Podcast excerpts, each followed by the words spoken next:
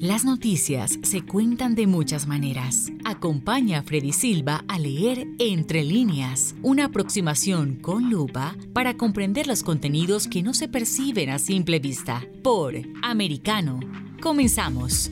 ¿Qué tal amigos? Reciban todos un caluroso abrazo. Soy Freddy Silva, contento de acompañarlos en este nuevo capítulo de Entre líneas a través de Americano. El día de hoy estaremos hablando sobre la segunda vuelta electoral que se va a realizar este fin de semana en Colombia, con dos opciones que tienen los colombianos que podría cambiar la historia política de esa nación.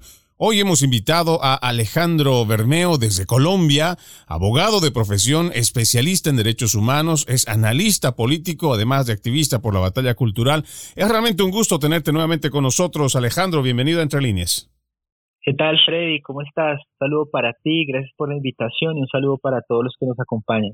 Bueno, antes de comenzar eh, con esta entrevista y en realidad más una conversación, debo decir que la última vez que tuvimos la oportunidad de hacer este mismo análisis, cuando hablábamos de la primera vuelta electoral, pues fuiste muy acertado y debo mm, destacar dos de los puntos que me parece que fueron muy importantes. Yo estaba muy equivocado y debo reconocerlo en cuanto a lo que había leído de las encuestas que daban más o menos como favorito a Fico Gutiérrez, pero tu análisis fue muy certero en cuanto al por qué había perdido la gente o la popularidad y se había desinflado su campaña.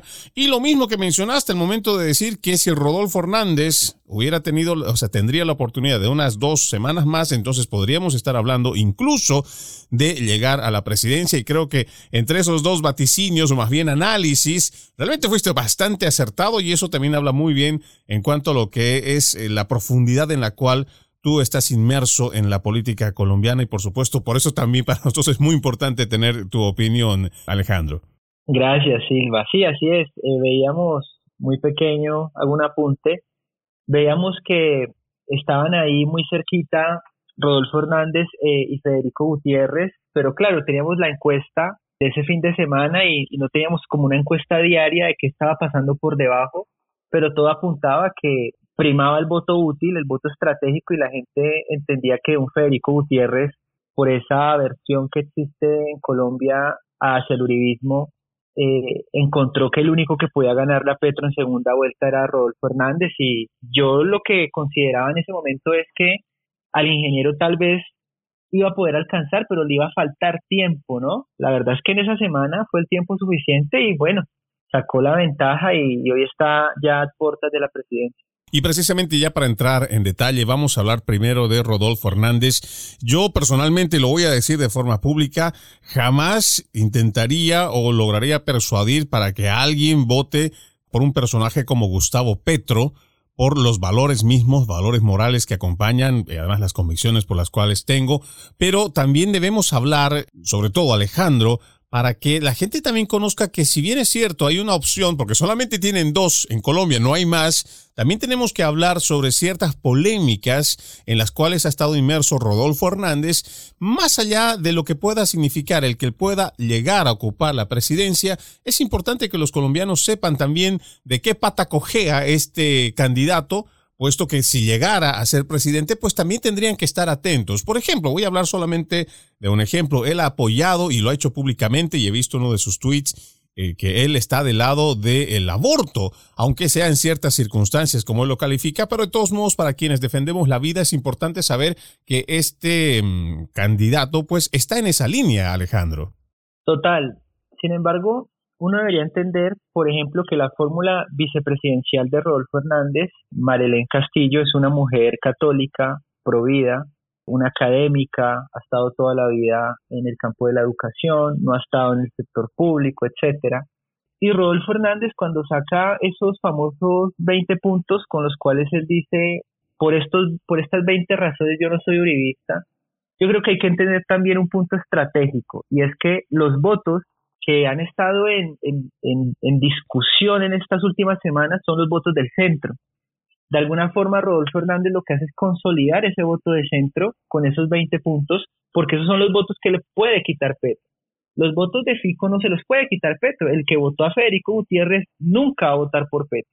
Pero los que votaron por Rodolfo en primera muchos de centro podrían votar por Petro en una segunda. Entonces creo que la estrategia de Rodolfo eh, ha sido en este punto consolidar ese voto de centro. Finalmente, muchas de estas medidas progresistas en Colombia no dependen del presidente, hay que decirlo, es, una realidad, es decir, esto ya está allí por la Corte Constitucional, la, marihuana medicinal ya está por la Corte, el matrimonio homoparental en Colombia ya está por la Corte, la adopción homoparental ya está por la Corte y por supuesto el aborto desde este año hasta la semana 24 está permitido gracias a la Corte. Entonces, el papel del presidente viene en el campo de las políticas públicas y aquí cobra mucha fuerza Marelén, porque Marelén ha dicho que su política pública va a buscar que el aborto, aunque hoy en Colombia es un derecho, sea la última opción. Bueno, una buena política pública para que eso no sea la primera opción, que es lo que haría la izquierda. En el caso de la izquierda, un Gustavo Petro eh, y una Francia Márquez, pues son abiertamente radicales en la cuestión del aborto. Eh, Gustavo Petro recientemente estaba con la pañoleta verde, Francia Márquez, ni que se diga, tiene todo el discurso eh, del feminismo negro de los Estados Unidos, todo este tema eh, racial, patriarcal, etcétera, ya trae todo este discurso a Colombia. Entonces creo que mucho esto ha sido por parte de Rodolfo una estrategia y muy pequeño. Rodolfo Hernández es un hombre tradicional, es un hombre de 77 años, es un hombre que lleva 50 años casado, que tiene su familia, no un Gustavo Petro, que tiene tres matrimonios, etcétera. Es decir, eh, Rodolfo Hernández eh, es un señor hecho a la antigua, un hombre tradicional de 77 años, que cuando a él le piden una que otra cosa, él ahí les medio pone cuidado, pero realmente no creo ni siquiera que, sea lo que él considere correcto.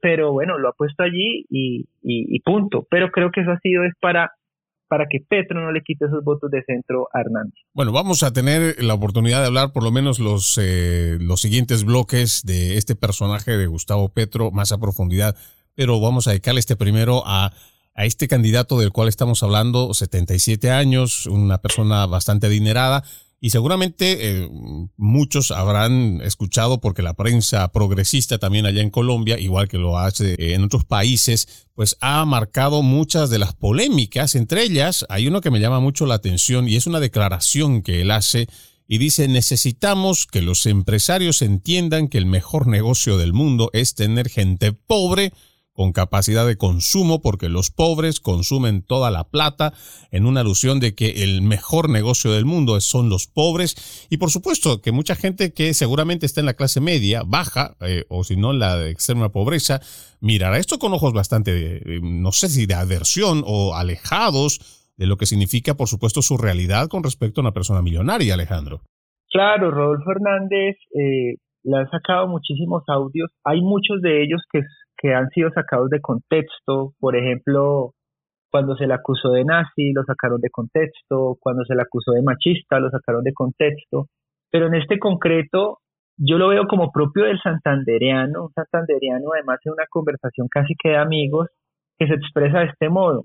Él lo ha dicho eh, en otras ocasiones como un gran consejo que me dio mi mamá es que si yo quería hacerme rico tenía que trabajar eh, con los pobres, tenía que ofrecerles productos a los pobres. Y claro, ahí suena, ahí suena mejor que lo que, claro. esto que ha dicho. Pero bueno, yo creo que muchas de estas afirmaciones toscas, eh, deslenguados, se le ha dicho a Rodolfo Hernández, es decir, él, él no, no tiene pues, eh, digamos, qué sé yo, un tipo de sutileza o, o un político políticamente correcto o alguien que, que se había programado para llegar a, a estos puntos electorales y hablar de una forma u otra, no. Eh, y yo creo que por eso eh, le ha sucedido. En otros casos ha sido lapsus. Por ejemplo, en alguna ocasión él quería, eh, él citó una, una frase de Albert Einstein y dijo que la frase era de Hitler. No, era Albert Einstein.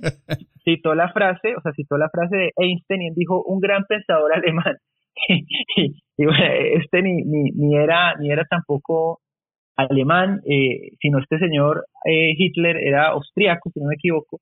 Entonces, en fin, despistado, se equivocó y ya hay uno muy famoso que es cuando le sacas de contexto una cuestión donde él habla sobre, sobre el papel de su mujer durante el gobierno. Entonces él dijo, no, pues la mujer, mi mujer, o sea, mi esposa no, no debería estar en el gobierno porque pues la gente va a decir, ¿y está qué? Gastando en escoltas, viniendo todos los días, interfiriendo, si, si eligieron fue, me eligieron a mí, no a ella. Entonces se refería a eso. Le cortaron el video y lo que sacaron fue que él supuestamente estaba diciendo que las mujeres no deberían estar en el gobierno ni en la política. Entonces, así han habido muchos casos, pero bueno, yo creo que algunos sí, hay que, hay que condenarlos, pero han sido productos de alguien eh, muy tosco y deslenguado a la hora de, hablar. Bueno, él también se califica, y muchos también creo que coincidimos en eso, como un outsider, una persona que por supuesto no es parte de lo que tú mencionas, ¿no? Lo políticamente correcto, lo socialmente aceptable, y creo que muchos de los que hoy estarían formando, no sé si él de una nueva derecha, o por lo menos la postura que él muestra es de un candidato de derecha, pues muchos ya están cansados también de esta autocensura, de que tenemos que estar siempre midiendo la palabra, ya sea para que uno no sea censurado en YouTube, no sea censurado en Facebook, no sea cancelado en Instagram y que ya hay que hablar como, como, la, como lo es y como lo hemos hecho durante, durante siglos, donde hemos eh, hecho prevalecer también nuestra libertad de expresión. Si hay algo que no te gusta, pues simplemente hay que decirlo como es. Ojo, ¿ah? no estoy diciendo que utilicemos la libertad de expresión para insultar al del frente, insultar al de al lado. De ninguna manera creer o sentirnos que somos más que cualquier otra persona. De ninguna manera. Pero si hay algo que no te gusta, si hay algo que a tus ojos no es agradable, pues simplemente hay que decirlo. Y creo que esta es la postura hoy de esta nueva derecha que la estamos viendo a través de personajes o de líderes, como por ejemplo Vox en España, tenemos igual en Brasil, lo mismo que tenemos en Argentina a Milei, tenemos otros personajes que están asumiendo que su derecho de expresarse, pues es su derecho. Y creo que todo el mundo deberíamos ir también por, por esa línea, por supuesto siempre del lado del respeto. Vamos a ir a una primera pausa, amigos de Entre Líneas. Ya regresamos con más, con nuestro invitado Alejandro Bermeo. En breve regresamos con Entre líneas, junto a Freddy Silva por Americano. Comienza tu día bien informado, de mañana con Americano, junto a Gaby Peroso y Jolly Cuello, quienes te presentan la revista informativa de las mañanas. Conéctate con nosotros en vivo, de lunes a viernes, de 7 a.m. Este, 6 Centro, 4 Pacífico, por americano. Busque su copa, siéntese cómodo y discuta los eventos más destacados de la semana en el único programa que analiza en tono relajado los temas más serios del momento. El Antídoto Rojo Extra, cada sábado, 9 pm este, 8 Centro, 6 Pacífico por Americano. Iberoamérica hoy un análisis de los acontecimientos políticos y sociales y su impacto en nuestra región. Entrevistas con los protagonistas de los temas relevantes, puntos de vista distintos, para que saques tus propias conclusiones. De lunes a viernes en vivo, 12 pm este, 11 centro, 9 pacífico por Americano. Ideas, argumentos, posturas y visiones, sin desperdicios. Escucha, concuerda o difiere con los postulados de José Aristimuño y Jimmy Nieves, quienes debaten con vehemencia de lunes a viernes a las 9 pm este, 8 centro, 6 pacífico por Americano. Donde están los hechos, somos Americano. Noticias e información del acontecer de nuestra región con sabor caribeño. Acompaña a Diulca Pérez e infórmate de lunes a viernes en vivo 9 a.m. Este, 8 Centro, 6 Pacífico por Americano. La hora de la verdad está disponible para ti cuando quieras. Accede a toda nuestra programación a través de nuestra aplicación móvil americano. Descárgala desde Apple Store o Google Play y mantente informado con nosotros.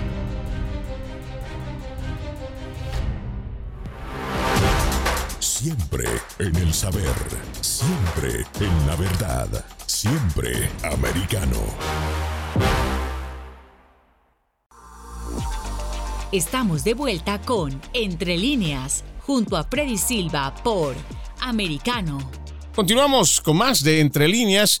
Hoy nos acompaña en el programa Alejandro Bermeo para hablar sobre esta segunda vuelta electoral que se realiza este fin de semana en Colombia. Dos opciones que podríamos decir antagónicas.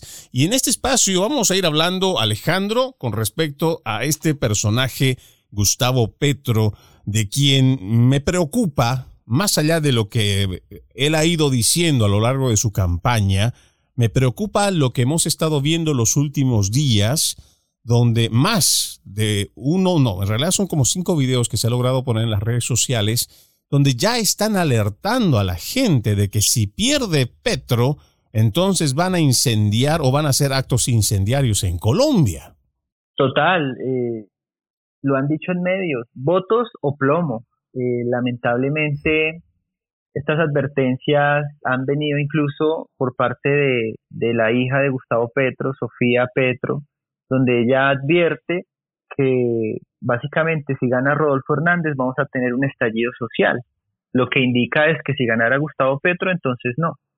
Lo cierto es que hay algo muy positivo y es que las autoridades durante estos días, hoy, ayer, todos estos días, ha adelantado lo que tiene que ver con los cabecillas de la primera línea, que es un grupo de terrorismo urbano, de guerra asimétrica eh, en las ciudades, pues ya muchos se los están llevando a las cárceles, a las prisiones, están vigilantes eh, de otros que a veces que son los que activan a través de redes sociales eh, todo este terrorismo, esta destrucción de propiedad pública, privada, secuestro, tortura, todo lo que así hemos tenido en Colombia con estos supuestos paros que de paros han tenido poco y de protesta eh, o de derecho a la manifestación pacífica poco, han sido todo lo contrario.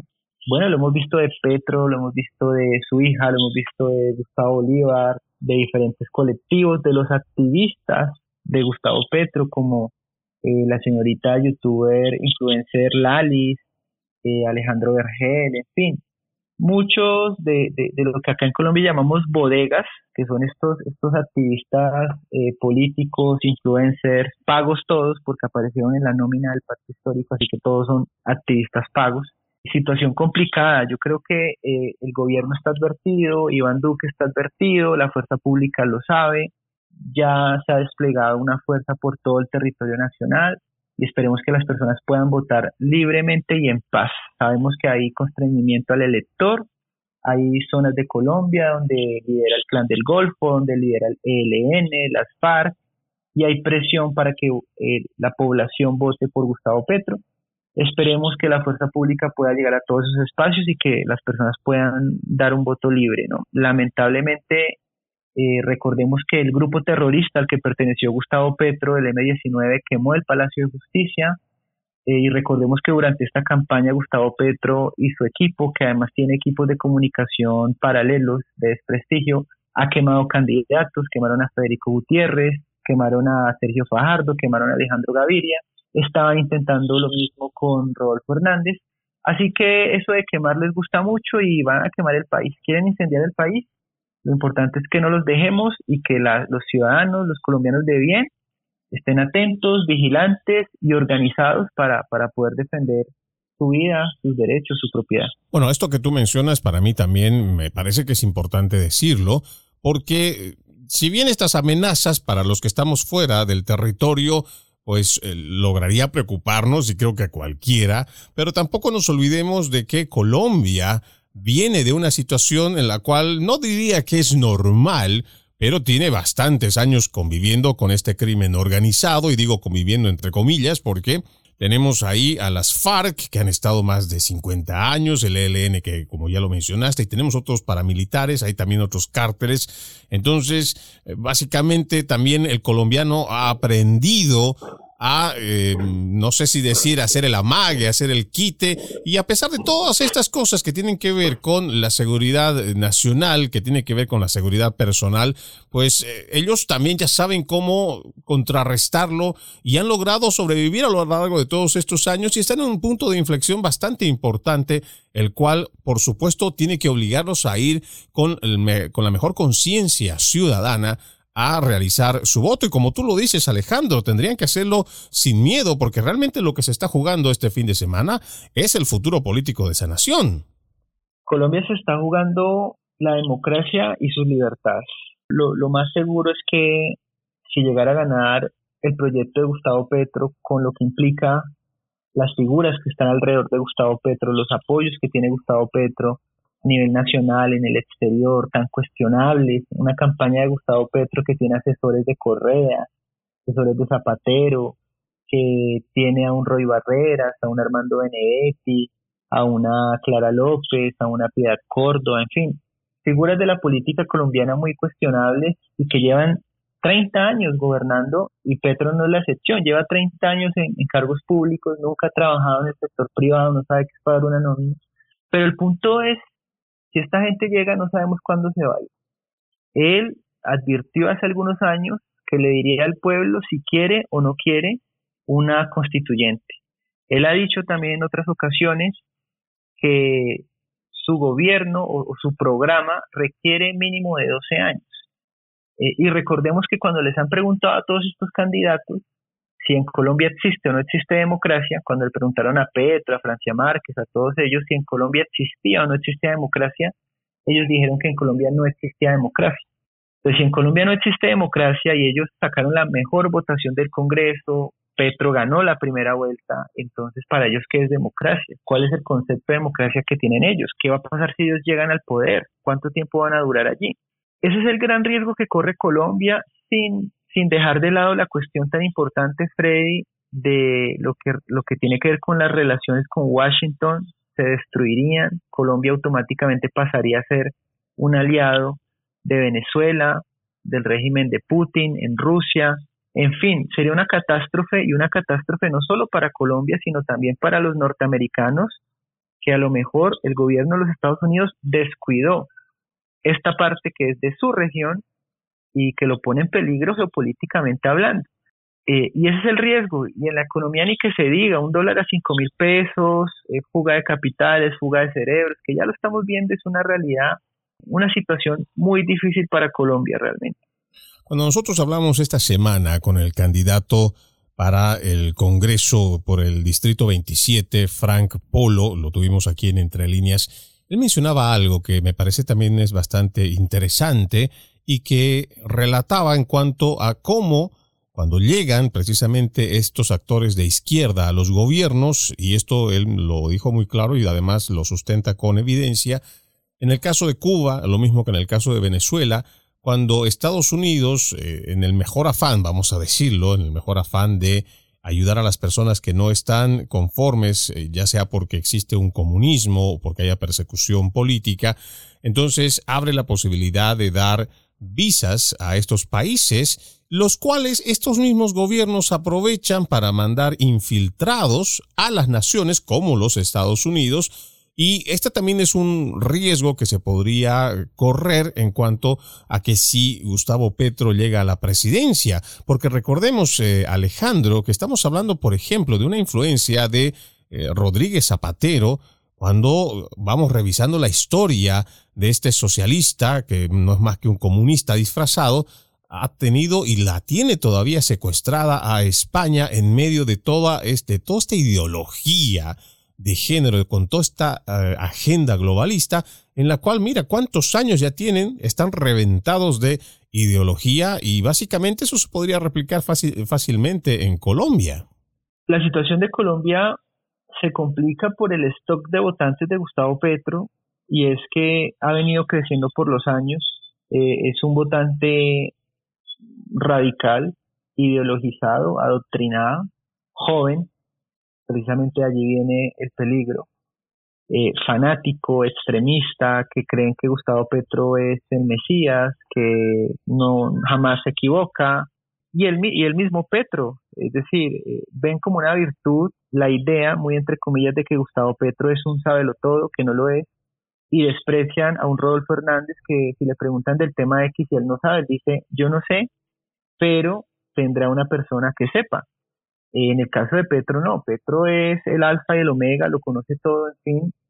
Y es un riesgo, es un riesgo porque si no se ha hecho ese trabajo a nivel cultural, a nivel de la opinión pública, pues pareciera que Petro cada vez está más cerca de llegar al poder, ¿no?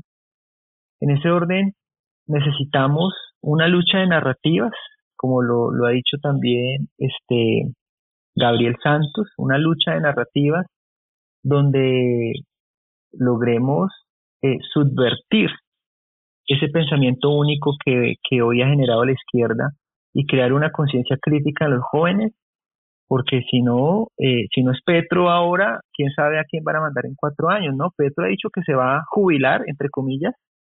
Eh, si Petro no gana ahorita, no se volvería a lanzar. Este ya es su tercer, su cuarto intento, etcétera.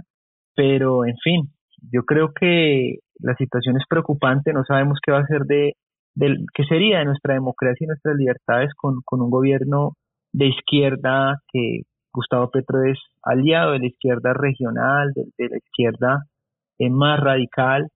Eh, y Rodolfo Hernández no es eh, a lo mejor la figura ideal que todo el mundo que, que todo el mundo digamos quisiera, no es de derecha necesariamente, pero es un empresario pro empresa, quiere disminuir el tamaño del Estado, quiere acabar con la burocracia, va a llegar libre, va a llegar libre, va a llegar sin maquinarias, va a llegar sin deberle nada a nadie, eh, podrá adelantar muchas reformas que el país necesita que no se han podido realizar precisamente porque muchos políticos llegan maniatados. Eh, y Rodolfo Hernández eh, creo que podría adelantarlo y representa un cambio, para bien o para mal. Rodolfo Hernández significa que queda atrás el petrismo y que queda atrás el uribismo y que Colombia por fin pueda debatir y pensar, y pensar en el país más allá de tachar al uno de petrista y al otro de uribista, sino por fin tener por primera vez un debate de ideas y no donde se tacha el contrincante de uribista o de petrista. Y si algo hay que prestarle atención a las amenazas de la izquierda, porque esas sí cumplen, es el hecho de que se quieren perpetuar en el poder y peor si te dicen que se quieren jubilar ocupando un puesto público o en el intento de querer llegar a ser presidentes. Ahí tenemos a Andrés Manuel López Obrador. Imagínate cuánto tiempo le ha tomado llegar y por supuesto ese tipo de amenazas no, no podemos descartarlas. Vamos a ir a una nueva pausa amigos de Entre Líneas. Ya regresamos con más. En breve regresamos con Entre líneas, junto a Freddy Silva por Americano. Una mirada global de la influencia de Medio Oriente en el mundo occidental, junto a Hannah Beris, cada sábado en Israel hoy, 2 p.m. Este, 1 Centro, 12 Pacífico, por Americano. Los avances científicos y tecnológicos relevantes, Internet, redes sociales y el mundo de los videojuegos en Tech Talk con Pablo Quiroga. Conéctate de lunes a viernes, 2 p.m. Este, 1 Centro, 11 Pacífico, en vivo por Americano.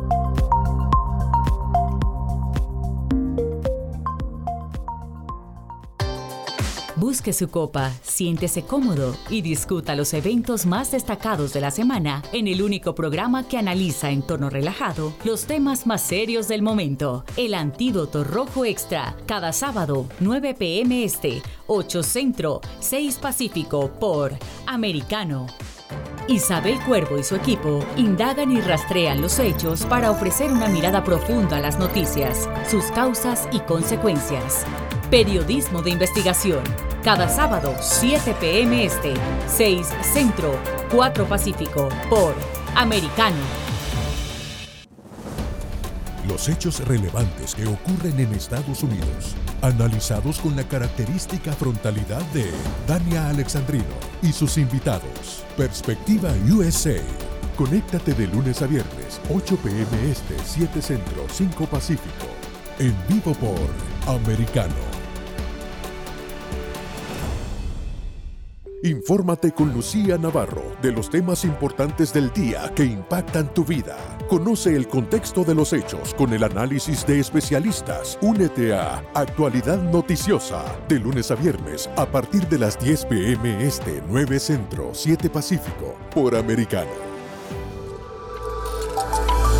Vive en la verdad. Somos americano. El análisis de la actualidad política de los países del sur de Latinoamérica y sus consecuencias en el continente, junto a Marcelo López Macía, de lunes a viernes, 10 a.m. Este, 9 Centro, 7 Pacífico, por Americano. Donde están los hechos, somos americano. Estamos de vuelta con Entre líneas, junto a Freddy Silva por Americano. Gracias por seguir con nosotros. Régimen recordarles que además de la radio en Sirius XM Canal 153, también nos pueden escuchar a través de www.americanomedia.com y también descargando nuestra aplicación Americano disponible para los dispositivos de Apple y también de Android. Estamos con Alejandro Bermeo desde Colombia hablando sobre estas elecciones de segunda vuelta que se van a realizar en Colombia este fin de semana. Alejandro, cuando se mencionó y lo vi en una entrevista que le hacía Patricia Janiot a Gustavo Petro de que si él iba o no a cambiar la, la, constitución, pues automáticamente sale un video, el cual está girando en las redes sociales, donde básicamente Gustavo Petro está diciendo que de ganar las elecciones, lo primero que haría sería llamar a una asamblea, o sea, a un referendo para preguntarle si están o no de acuerdo con una asamblea constituyente, por supuesto, para cambiar la constitución. ¿Qué tan factible es que se pueda realizar esto, si es que existe o no la forma de hacerlo. Ya hemos visto que en otros países sí, pero en Colombia, ¿qué tan fácil, qué tan difícil podría llevarse a cabo esta consulta? Y de ganar, ¿sería tan fácil poder hacer las modificaciones, Alejandro? No sería fácil, Freddy, pero no sabemos qué pasaría con el Congreso que tenemos. Gustavo Petro hoy no tiene mayoría en el Congreso, Rodolfo Hernández todavía menos. Rodolfo Hernández apenas tiene dos congresistas. Petro tiene más o menos el 35-40% del Congreso, pero las alianzas, eh, la burocracia, lo que acá llamamos la mermelada, todo lo que se mueve por debajo que podría ser un presidente para que le corriera el Congreso o adelantara esas reformas del Congreso, podría hacerlo. Yo creo que es una realidad. Eh, esperemos que los colombianos voten bien, voten por la democracia, voten por las libertades, que piensen en quiénes son los aliados de un candidato, quiénes son los aliados del otro, en la historia del candidato, en la historia del otro candidato. Yo creo que a partir de cuestiones como estas, las personas pueden hacer una buena elección. Todo esto tendría que pasar por el Congreso. Así que, en principio, y un Congreso como está en este momento en Colombia, donde, donde hay una suerte de equilibrio, es una vetocracia, donde realmente las grandes reformas, los grandes cambios tan peligrosos que propone Petro, entre comillas, no deberían de poder pasar, pero no sabemos en la movida política diaria cómo puedan voltearse un montón de congresistas y, adelantar lo que, lo que quiera Petro, porque simplemente esto implica eh, recursos, beneficios, privilegios, eh, y Colombia no, no debe correr ese riesgo. En cuanto a Hernández, solo tiene dos congresistas, él no va a poder realizar grandes cambios en ese sentido, pero él tiene sus, sus modos para que el Congreso se mueva y va a ser a partir de un programa muy parecido al de Andrés Manuel López Obrador en México, donde él va a estar desde temprano diciendo, miren, mandé tal cosa al Congreso, tal congresista dijo que sí, tal congresista dijo que no, tal congresista me pidió una coima, me pidió un puesto, me pidió un contrato, tal congresista eh, sí nos ayudó, esto es bueno para Colombia, pero estos no quisieron, este está investigado, este lo otro. Y así va a presionar políticamente a los congresistas y, va a hacer que se muevan eh, y va a generar también que la institucionalidad se mueva para perseguir a los corruptos. Eh, pero en el caso de Petro, pues, no se sabría, tiene, tendría muchísima más posibilidad de adelantar unas grandes reformas, incluyendo una reforma constitucional, ¿no? Una nueva constitución. Pero en este sentido, Alejandro, yo por lo menos parto de dos premisas. La primera es que si el pueblo exige o ve que existe una necesidad de reformar una constitución, eso por un lado, pero por el otro, cuando hablábamos, por ejemplo, del cambio a la constitución que se realiza en Bolivia, paralelamente, mientras estaba haciendo campaña, mientras estaba llevando adelante Evo Morales y todo su, su equipo, haciendo campaña para llegar a, las elecciones, ya se hablaba de eh, tener, o sea, ya tenían equipos trabajando para poder realizar el cambio en la asamblea. O sea, ya tenían básicamente la base de lo que sería eh, la asamblea constituyente. Y lo mismo ha pasado en Chile, por ejemplo, donde de, de, igual forma, mientras está haciendo campaña, paralelamente se está manejando la misma idea y se está, como decir, como decimos, ¿no? En el criollo nuestro. Se estaba cocinando el hecho de hacer este cambio en la constitución. ¿Estos dos factores eh, no están dados todavía eh, en Colombia? No, la mayoría de los colombianos no apoyaría una nueva constitución. Eh, no, no tenemos ese clima. Sin embargo, en Colombia estos colectivos que salen y destruyen el país son minoría, pero posan de mayoría y tienen influencia en la opinión pública y lamentablemente muchos medios de comunicación son serviles para replicar eh, y para aumentar la voz de ese mensaje y hace parecer que, esa opinión minoritaria es la opinión de las mayorías. Eh, yo creo que eh, lo que hemos visto es que no es así. Con estas elecciones en primera vuelta hemos visto que hay 12 millones de colombianos que no son petristas frente a los 8 millones 500 mil votos que sacó Petro. Estaban 12 millones de votos que no eran para Petro. 6 para Rodolfo, cinco para Federico Gutiérrez, otros de Colombia Justa Libre, de John Milton Rodríguez, de Ingrid Betancourt, etcétera, y unos de Sergio Fajardo. O sea, no son la mayoría, son una minoría que posa de mayoría, que son, son una minoría ruidosa y que aparenta ser, ser, la mayoría, no lo es. Las mayorías silenciosas en Colombia, estoy convencido que van a salir también este fin de semana a votar. Creo que van a votar por la libertad, van a votar por la democracia entonces, no, no veo en Colombia un ambiente de este tipo. El ambiente más propicio incluso pudo ser hace un año, con esa reforma tributaria que le quería poner impuestos hasta, hasta los ataúdes, pero no la veo en este momento. La economía de Colombia va mejorando, se puede mejorar todavía más, pero claro, en un gobierno de Petro empeoraría, ya lo sabemos.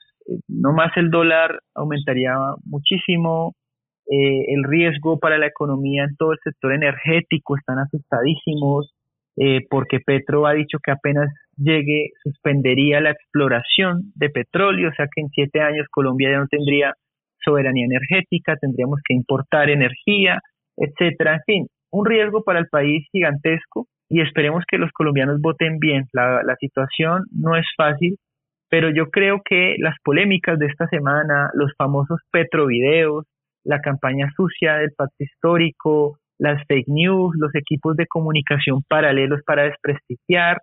Todo esto ha generado un hastío en los colombianos que ya quieren que acabe esta elección y que por lo mismo yo creo que no van a apoyar a Gustavo Petro. Cuando tú dices, por ejemplo, que Gustavo Petro cerraría la exploración y perforación de petróleo, poniendo en riesgo la independencia energética de Colombia, algo muy parecido nos ha pasado aquí en los Estados Unidos, que eh, Donald Trump denunciaba que Joe Biden, porque él lo había dicho públicamente, haz de cuenta que el libreto es el mismo cuando se habla de la agenda globalista o de este ecologismo. Y a mí me llama la atención, por lo menos me, me es curioso, cuando veo que existen estas posturas de este gobierno de Joe Biden aquí en los Estados Unidos, básicamente un socialismo, eh, o por lo menos el Partido Demócrata ha sido secuestrado por el ala radical, más radical de los progresistas, pero a veces me pongo a pensar que de todos modos, si llegara a la presidencia Petro, no estaríamos tan lejos en cuanto a las visiones de, de, de, estas dos cabezas de, gobierno, en el caso hipotético, por supuesto, de que Petro llegara a la presidencia. Efectivamente, eh, Gustavo Petro, parte de la agenda de Gustavo Petro solo para tener feliz a un sector extremista y radical que no mira los hechos, que no tiene sentido crítico. Te doy un ejemplo. Colombia lo que, lo que representa Colombia en emisiones de CO2 en el mundo es apenas el 0,6%. El 0,6%.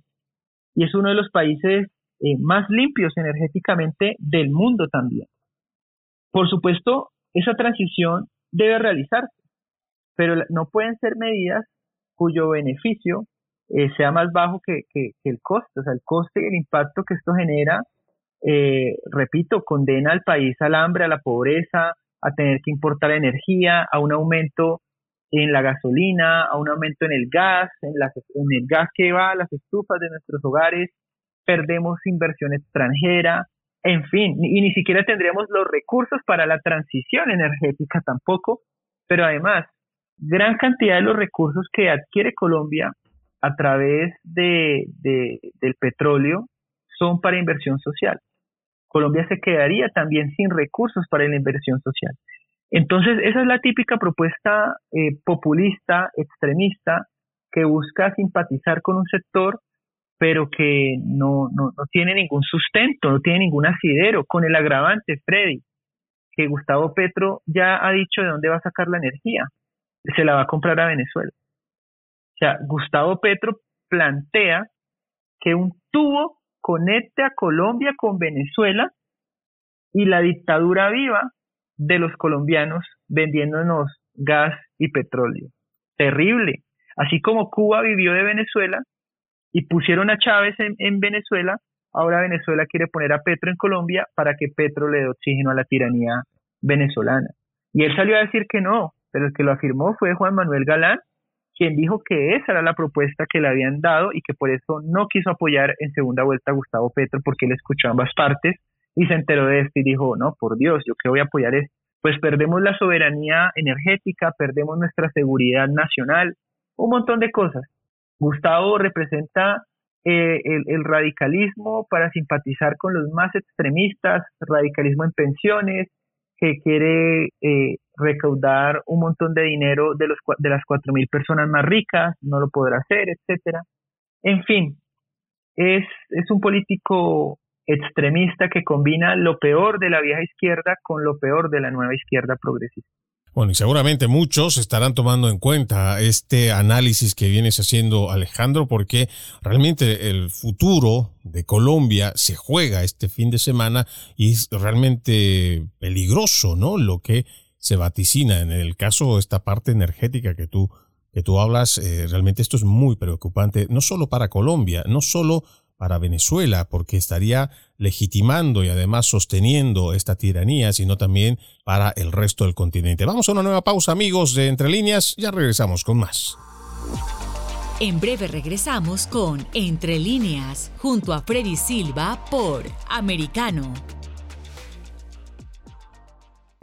Noticias e información del acontecer de nuestra región con sabor caribeño. Acompaña a Diulca Pérez e infórmate de lunes a viernes en vivo 9 a.m. Este, 8 Centro, 6 Pacífico por Americano.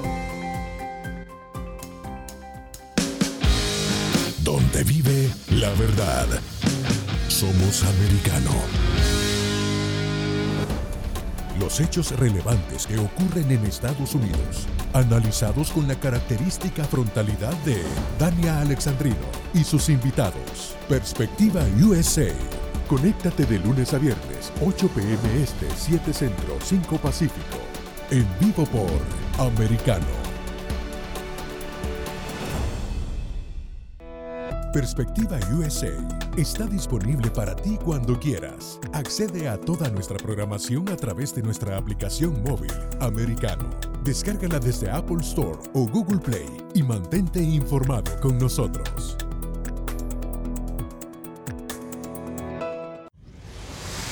Diego López y Dianelis Guerra comentan y analizan el acontecer deportivo, torneos, campeonatos y la actuación de tus atletas favoritos en Deportes Americano. Sábado, 10 pm este, 9 centro, 7 pacífico por Americano. Busque su copa, siéntese cómodo y discuta los eventos más destacados de la semana en el único programa que analiza en tono relajado los temas más serios del momento. El Antídoto Rojo Extra, cada sábado, 9 pm este, 8 centro, 6 pacífico por Americano. Los hechos relevantes que ocurren en Estados Unidos, Europa, Asia y Medio Oriente, vistos con la mirada experta de la internacionalista Lourdes Subieta, en Así está el mundo, de lunes a viernes, 11 a.m. Este, 10 Centro, 8 Pacífico, en vivo por Americano. Ideas, argumentos, posturas y visiones, sin desperdicios. Escucha, concuerda o difiere con los postulados de José Aristimuño y Jimmy Nieves, quienes debaten con vehemencia de lunes a viernes a las 9 pm este, 8 centro, 6 pacífico por Americano.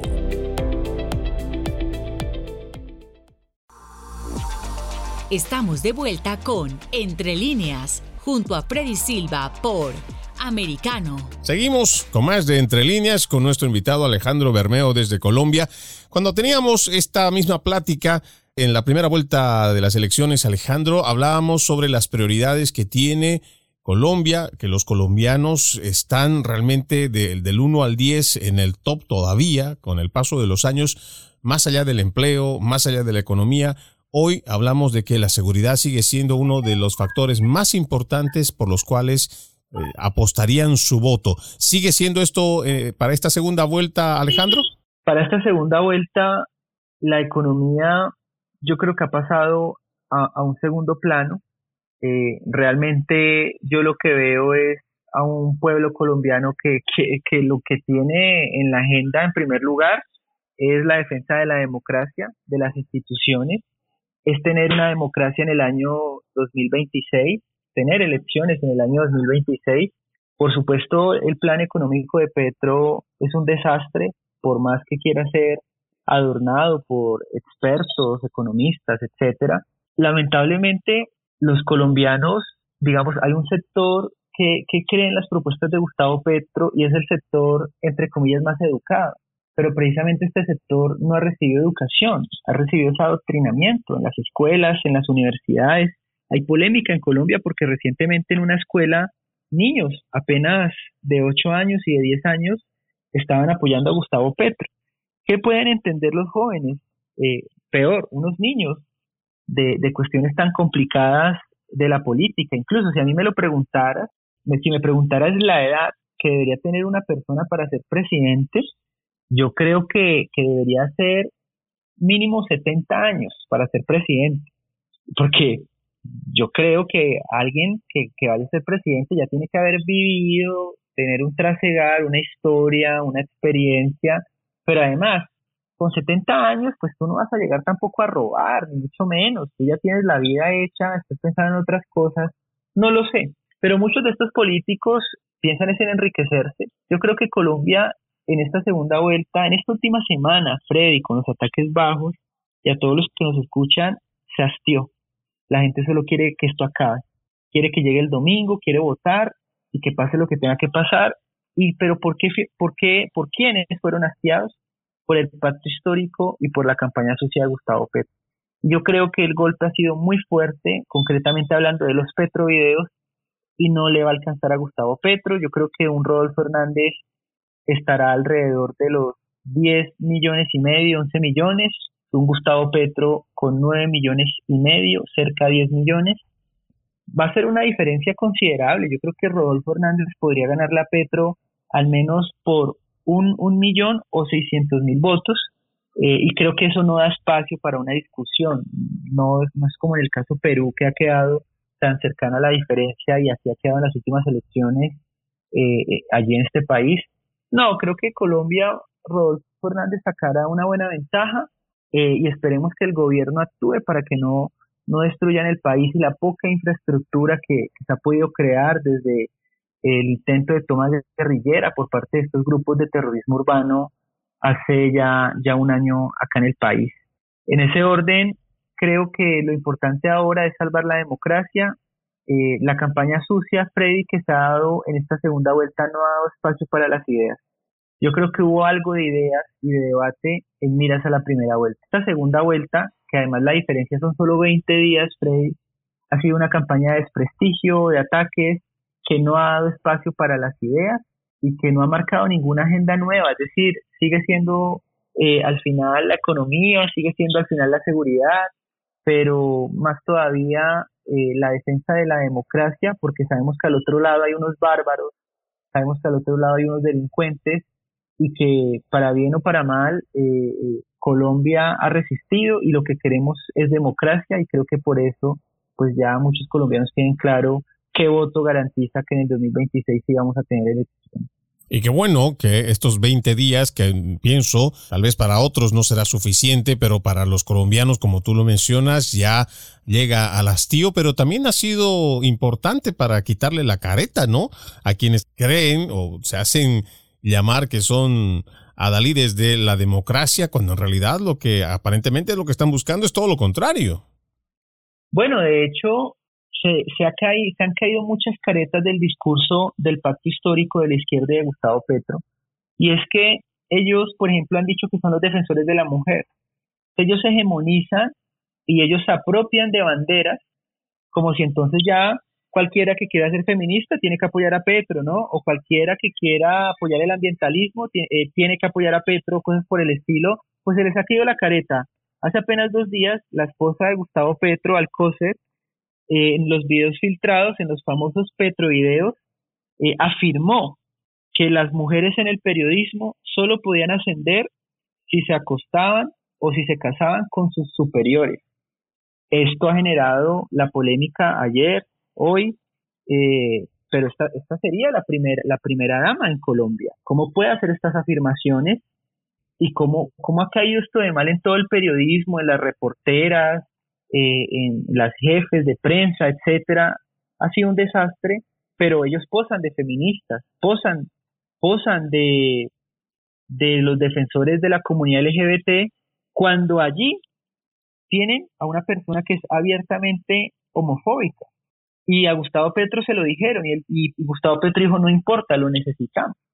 Entonces, ha sido todo esto como esta idea del fin justifica los medios. Colombia ya lo ha visto, Colombia está cansada y esta gente demócrata no tiene nada. Tiene talante autoritario, por eso Gustavo Petro usó las armas, Gustavo Petro estuvo en un grupo guerrillero, estuvo en un grupo terrorista que secuestró, que asesinó, que quemó, eh, y es lo que nos espera, y por eso Petro ha sido admirador de gobiernos que no han sido democráticos y que no lo son, como el de Hugo Chávez en Venezuela. Pues seguramente vamos a esperar unas elecciones bastante intensas. Vamos amigos a una nueva pausa aquí en Entre Líneas, pero antes les recuerdo que además de la radio, ustedes nos pueden escuchar, bueno, en la radio Sirius XM Canal 153. También lo pueden hacer a través de nuestra página en el internet www.americanomedia.com, www.americanomedia.com y de igual forma puede descargar nuestra aplicación Americano disponible para dispositivos de Apple y también de Android. Vamos a la pausa, ya regresamos. En breve regresamos con Entre líneas, junto a Freddy Silva por Americano. Somos Americano.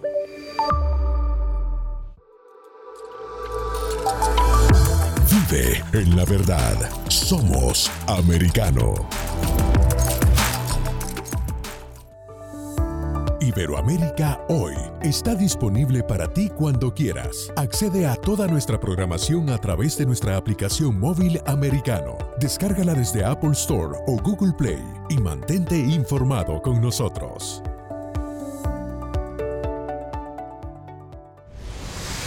Diego López y Dianelis Guerra comentan y analizan el acontecer deportivo, torneos, campeonatos y la actuación de tus atletas favoritos en Deportes Americano.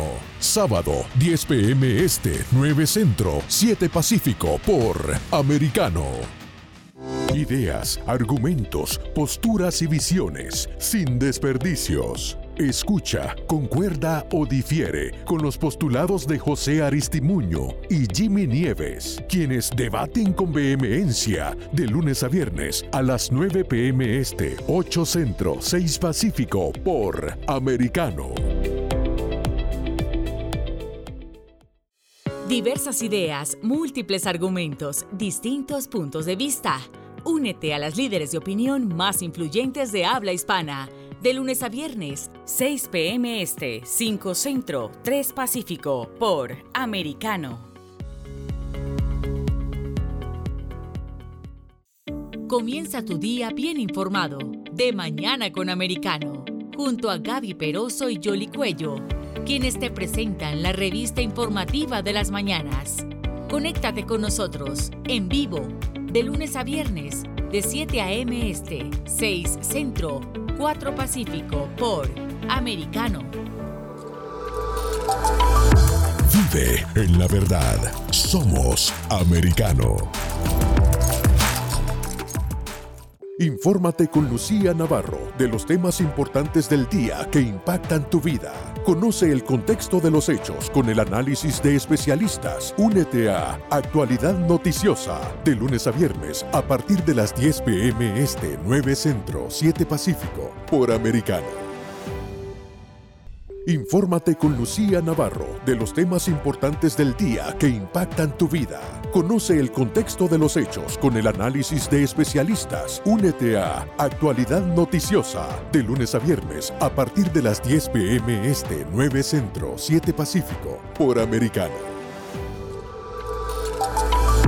Vive en la verdad. Somos americano. El análisis de la actualidad política de los países del sur de Latinoamérica y sus consecuencias en el continente, junto a Marcelo López Macía, de lunes a viernes, 10 a.m. Este, 9 Centro, 7 Pacífico, por Americano. Estamos de vuelta con Entre líneas, junto a Freddy Silva por americano. Gracias por continuar con nosotros. Estamos en esta última parte de Entre líneas, ya haciendo la reflexión para irnos, Alejandro. Tal vez un minutito para que nos cuentes eh, básicamente en un resumen. ¿Cómo ves tú las elecciones? ¿A quién das por ganador? Ya nos has dicho más o menos cuál es la diferencia y por qué el ciudadano colombiano en el exterior y también dentro, pues debería apostar por una de estas dos opciones. Es fundamental que los colombianos salgan a votar así sea que vayan a, destruir el tarjetón, pero esperemos que no lo hagan, porque eso es fortalecer la democracia, eso es mantener eh, este orden jurídico y es ejercer un derecho fundamental, un derecho político, un derecho civil, eh, y el Estado pues está comprometido a, a cumplirlo ¿no? y a garantizarlo. Pero estamos entre dos proyectos de país un político que representa a la clase política tradicional, a los de siempre, a los que llevan 30 y 20 años gobernando en este país, a los que han estado cambiando de ropajes en cada elección. Allá están hoy con Gustavo Petro, el santismo está con Petro, San Pedro está con Petro, eh, eh, Alejandro Gaviria está con Petro, todo el gabinete de Juan Manuel Santos está allá en este momento con Gustavo Petro, está Roy con Petro, Benedetti con Petro, están los de siempre, están allá con Petro, las FARC, o actualmente los comunes, los EXPAR, están apoyando a Gustavo Petro. Lo peor de la politiquería tradicional y de las maquinarias y de la corrupción hoy está con Gustavo Petro. Del otro lado hay un candidato independiente, un outsider, no tiene alianzas con ningún político, no tiene alianzas con ningún partido político. Tiene apoyos, así como tú o yo podemos apoyarlo. Tiene apoyos, ¿cómo no va a tener apoyos? No tiene ninguna alianza, no tiene acuerdos programáticos no está prometiendo mermelada, no está llegando allá debiéndole un montón de cosas a otro y terminando al final gobernando para ellos y no para el pueblo. Es un empresario, se ha hecho a pulso, tiene 77 años, es millonario, es un hombre de una familia tradicional, lleva 50 años casado, la esposa de toda la vida, eh, tiene su familia, su, su, su madre de 97 años, en fin, tenemos eh, una opción donde o es democracia, con, con todos los problemas que es nuestra democracia, por supuesto imperfecta, pero del otro lado, eh, un proyecto que, que viene siendo lo mismo de siempre y que Colombia quería un cambio, pues hoy ese cambio lo encarna Rodolfo Hernández, Petro se desfiguró y para intentar llegar al poder se convirtió en continuismo paradójicamente. Y hoy él representa los mismos con las mismas. Rodolfo hoy es el cambio, es independiente y habrá que ver cómo le va en la presidencia en estos próximos cuatro años. Bueno, vamos a esperar entonces esos resultados. Antes de irnos, Alejandro, ¿dónde te puede encontrar la gente a través de las redes sociales? Gracias, Freddy. En todas las redes sociales, desde hasta TikTok, hasta YouTube, Twitter, Instagram, Facebook, como Alejandro Bermeo, me pueden encontrar allí en todas las redes haciendo todos los días un activismo por las libertades, por la democracia y por el sentido común. Alejandro Bermeo, B con B labial. Bermeo, así como usted lo escucha, lo va a encontrar en Instagram, en Twitter, está también creo con Telegram, no he buscado eso, pero sí te he encontrado en Facebook y las demás plataformas digitales. Es realmente para nosotros un honor haberte tenido en Entre Líneas. Muchas gracias por este análisis y también por tu tiempo y conocimiento, Alejandro. A ti, Freddy, un abrazo y un saludo para todos. De esta forma nosotros vamos poniendo punto final a este capítulo de Entre líneas. Soy Freddy Silva, contento de haberlos acompañado y los invito a que continúen con la programación de Americano. Permiso. Entre líneas, un programa en el que leemos un poco más de lo que está expresamente escrito o dicho. Conéctate con nosotros de lunes a viernes a las 7 pm este, 6 Centro, 4 Pacífico, en vivo por Americano.